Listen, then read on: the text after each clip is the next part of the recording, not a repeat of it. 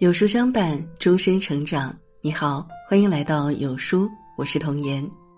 今天一起来听《人民日报》新冠防护必知的四十个知识点。春节将至啊，伴随着即将到来的春运大潮，大家对是否会产生新一轮感染高峰十分担忧。即使刚刚经历过一次与病毒的正面交锋，但是对于不断变异进化的病毒，心里仍然充满了诸多疑虑。刚经历过一次病毒感染，是否还会有二次感染呢？如果家里老人、孩子等特殊群体感染，应该注意哪些点？过年期间如何做好日常生活中的防护，确保自己和家里人的健康？今天呢？有书君给大家带来了《人民日报》新冠防护必知的四十个知识点，希望能够帮助大家解疑释惑，克服恐惧，并且科学理性的面对和防护。第一，关于新冠病毒，一，新冠病毒具有极强的传播能力和进化适应能力，会在今后的持续传播中不断发生变异。二。目前虽然观察到新冠病毒多次变异，出现了传染性增强、独立减弱的现象，但还不能将这些现象简单的归纳为病毒变异的规律。病毒变异具有不确定性，无法预测，需要进一步监测研究。三。新冠病毒在人群的传播速度受到病毒传染性、人群易感性、人群流动性、人群密度、接触方式、环境状况等多种因素影响。四、新冠病毒虽然在冬季更易流行，但在炎热的夏天也能出现较大的流行风，特别是新的变异株出现时。五、新冠病毒感染者的传染期主要是在潜伏期末以及发病的一周之内。六、新冠病毒感染者复阳现象比较少见，复阳后病毒核酸载量低，传染性极低。七、新冠病毒感染者的传染性与呼吸道中病毒载量有关，特别是与咳嗽、喷嚏等有利于病毒排出的呼吸道症状密切相关。八、新冠病毒感染者康复后，短期内再次感染的可能性比较小。九、随着时间的延长，新冠病毒感染者再感染的风险会升高，这与新冠病毒感染后所诱导的保护性抗体衰减、病毒变异等有关。十、完成新冠病毒疫苗全程免疫和加强免疫的人群，感染新冠病毒后病程更短。病情更轻。第二，关于日常防护，十一，日常生活和工作中应保持一米以上安全距离，特别是在排队、付款、交谈、运动、参观、购物等场景下。十二，同时佩戴多个口罩不能有效增加防护效果，反而增加呼吸阻力，并可能破坏口罩的密合性。十三，可以在天气晴朗、室外温度湿度适宜的情况下多开窗通风，每天可通风两到三次，每次三十分钟。十四，家庭环境应以清洁为主，预防性消毒为辅。如家中没有感染者，做好家庭日常清洁即可。十五，家庭常用的消毒剂主要是醇类消毒剂和含氯消毒剂。严禁不同种类的消毒剂同时使用或者混合使用。十六，新冠病毒感染高发期，外出回到家后应换鞋脱外套。外出随身携带的包与物品，例如手机、钥匙等，可喷洒百分之七十五酒精，或用酒精棉片擦拭消毒。十七，疫情高发期感染人数较多，如果家人、朋友、同事等被自己传染，也不必愧疚自责。如出现心理问题，可多交流沟通，或到心理和精神卫生专业机构咨询或就医。第三，关于防治就医。十八，如果无症状或症状较轻，建议居家观察治疗；无症状者无需药物治疗。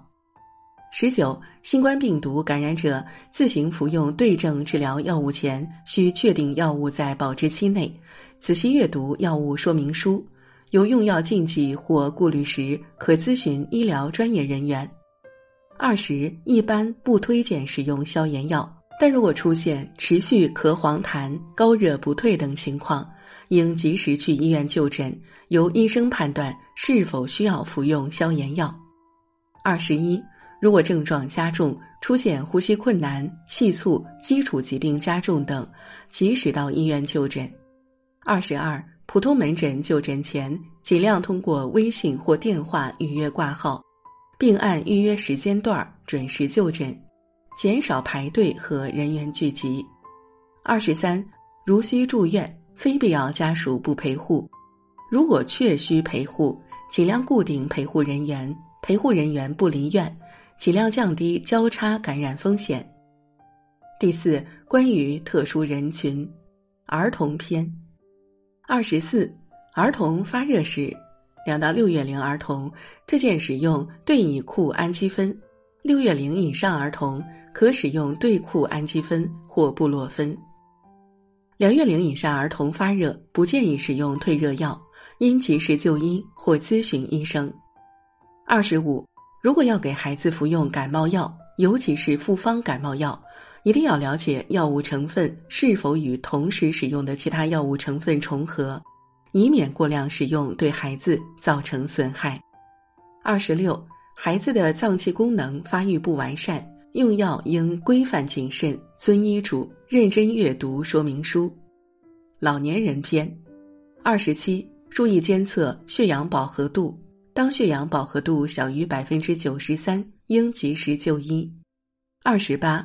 有慢性基础疾病的老年人感染新冠病毒后，不要随意停用长期服用的慢性病治疗药物，以保证基础病病情稳定。孕妇篇二十九，目前的证据不支持新冠病毒可引起母胎垂直传播。孕妇感染新冠病毒后，如果出现持续高热不退、引起肺炎、缺氧等表现。可能会对胎儿造成一定的影响。三十，目前的证据不支持新冠病毒可通过母乳传播。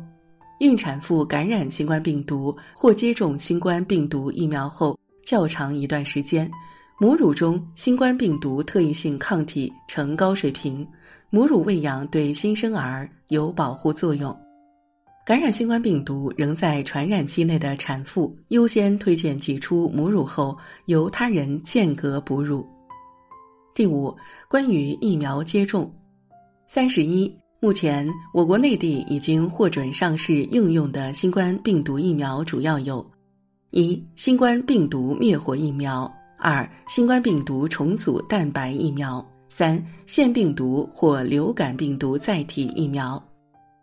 三十二，目前研究显示，疫苗诱导的细胞免疫持续时间较长，受病毒变异影响较小，因此接种新冠病毒疫苗对预防重症和死亡的效果明显而且比较持久。